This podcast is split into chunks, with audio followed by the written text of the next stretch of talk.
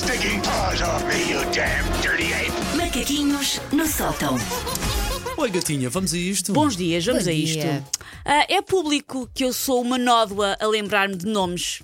Não és a única. Eu acho que estamos, os pessoas. três estamos nesse barco distintamente. Eu acho que devia fazer-se como no preço certo, em que as pessoas têm uma etiqueta amarela com o nome escrito. E Mas- andam assim na vida. Mas eu faço isso, inclusive é com atores, esqueço-me sempre dos nomes deles. E nesse aspecto tu és. És barra. Não, médio, médio.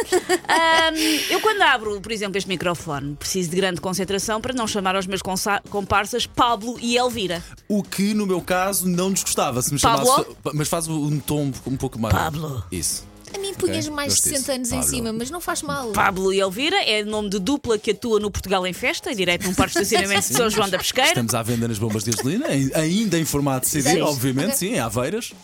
Ah, a minha questão não é tanto eu não me lembrar das pessoas, porque eu lembro-me das pessoas. Eu lembro-me de colegas da primária, de ex-alunos que eu tive em 2009, senhoras que trabalhavam no café do meu ex-bairro. Agora, se são Anas, Odetes, Hortênsias ou Leandras, já é um daqueles mistérios insondáveis da vida, para os quais eu nunca vou ter resposta. As pessoas que, como eu, não conseguem decorar nomes, sabem bem como é viver com a maldição desta amnésia seletiva.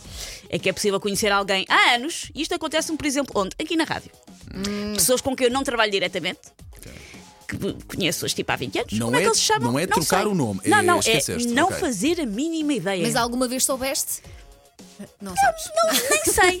E vocês às vezes estão a falar de pessoas. e Eu, esse é, e, e demoro muito tempo a perceber quem é. Ok, ok. Os nossos colegas da rádio pensar, será que é que sou Pronto. eu? Mas a Susana gosta de todos, que Eu amo nos todos, disse. Todos com muita ardência. agora não.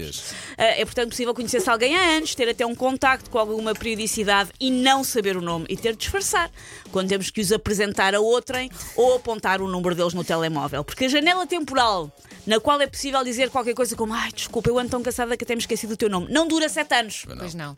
Ao fim de sete anos eu não posso fazer isto.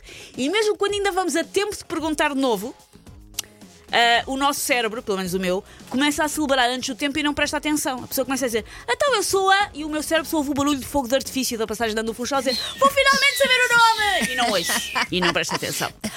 Portanto, hoje venho em auxílio, ah, vou sistematizar as categorias que nós usamos para interpelar alguém da qual nos esquecemos o nome e que mais depressa lembramos que o R, que, que Radónio é na tabela periódica o RN do que saber o nome daquela pessoa com quem nos cruzamos. Isto são as categorias que nós usamos para fingir que sabemos o nome.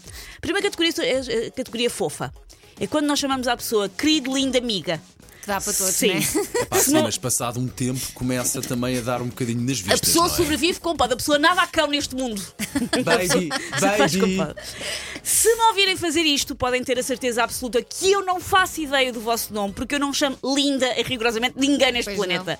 Por isso, se eu fiz, não faço Já me chamaste algumas vezes a gozar. Pronto. Já o fizeste, de facto. A segunda categoria são as, as galvanizadas. Eh, são ótimas para disfarçar, porque a pessoa fica convencida só que a estamos a elogiar e enaltecer e não que não sabemos o nome. Tipo, então chefe, olha aí, chegou maior, arranja aí espaço para o dono disto tudo.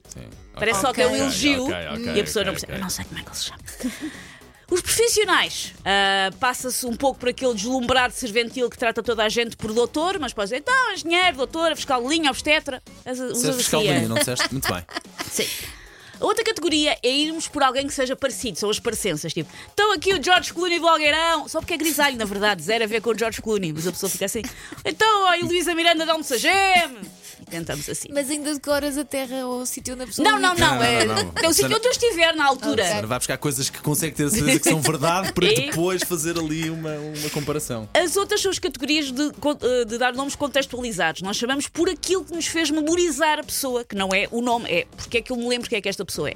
Mas atenção, é fixe dizer, então aqui a nossa campeã de matrecos, porque era alguém que na vossa faculdade jogava muito bem matrecos. Pode ser depois- delicado e- e- dizer e depois- coisas como, então o nosso comedor de borrias começou sem termossos, porque é por isso que te lembras da pessoa. Já é mais delicado. eu ia dizer uma coisa, esquece, eu não vou dizer mais nada. Ficar a ouvir. E por último, este é o mais fácil. Que Ok. são as crianças. Ah, os meus amigos têm filhos, eu não consigo decorar, é muita filharada, é muita Sim, criança, sim. eu não consigo decorar os nomes. É o mais fácil de todos. Vocês não têm de decorar os nomes dos filhos dos vossos amigos nunca. São meninas, são princesas, são meninos, são campeões. A princesa ou o campeão, como é que está a princesa, como é que está o campeão? E siga! Podem ser- Então, quando estão todos juntos, o que é que tu Olha para fazes? estes, olha para estes rebentos todos. Sim! A canalha! E siga! Take your your stinking paws off me, you damn dirty ape! Macaquinhos no sótão.